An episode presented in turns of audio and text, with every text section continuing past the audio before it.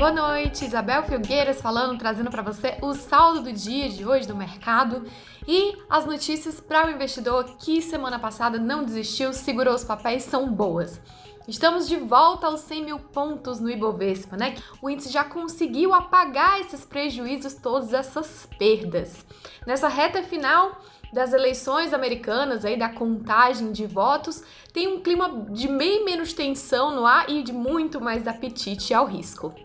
E aqui no Brasil, o resultado disso foi o Ibovespa fechando com forte alta de 2,95%, quase 3% aí, aos 100.750 pontos. E é a terceira vez essa semana, que só teve três dias úteis, né, que o Ibovespa fecha no azul e realmente zerou aí as perdas da semana passada. Essa semana os ganhos estão em 7,24 e ainda falta amanhã.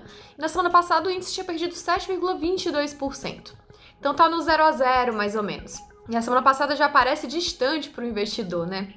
Mas essa é a beleza da, da renda variável, a beleza do mercado numa semana tá tudo despencando, caindo, na outra tá tudo decolando, e com esse bom humor todo, o dólar também acabou caindo bastante. Hoje, quase 2% ante o real, dólar comercial caiu 1,92%, cotado a 5,55 reais mais ou menos. Os juros futuros também caíram, né?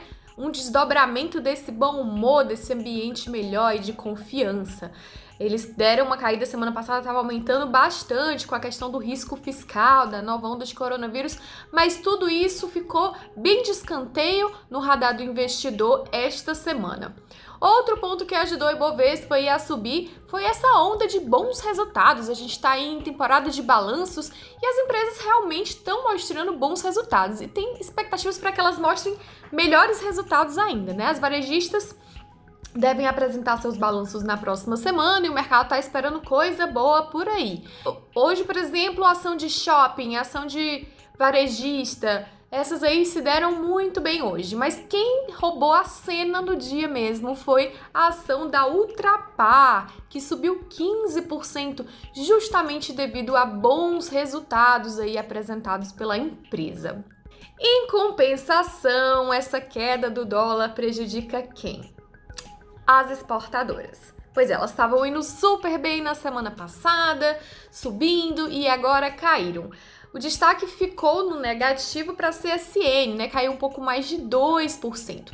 Mas Suzano e Clabin, que são aí da celulose, do papel, também tiveram queda hoje. Vamos voltar aqui um pouco para os Estados Unidos, né? O que tudo indica, o Joe Biden, democrata, adversário do presidente Donald Trump, realmente pode levar aí a Casa Branca. E a ameaça do Donald Trump lá de judicializar as eleições, de atrasar tudo, Bom, o mercado deu um bom desconto nisso, não assustou muito, não, não precificou tanto esse medo dessa judicialização. Aliás, essa combinação de Joe Biden na Casa Branca e um Senado republicano, né, formado pela oposição, casou muito bem para o mercado, porque aí eles vão ter um presidente mais pró-globalização, mas que não vai conseguir, por exemplo, passar com facilidade pautas que desagradam o mercado, como aumento de impostos para empresas, por exemplo.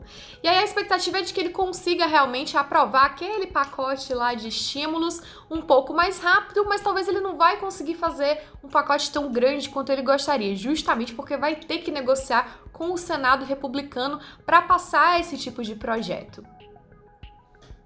E ainda ali pelos Estados Unidos, vamos falar um pouquinho da política monetária. Hoje o Banco Central deles, que é o Federal Reserve, né, mais conhecido como Fed, manteve aí as taxas de juro pertinho de zero, que já era o esperado pelo mercado.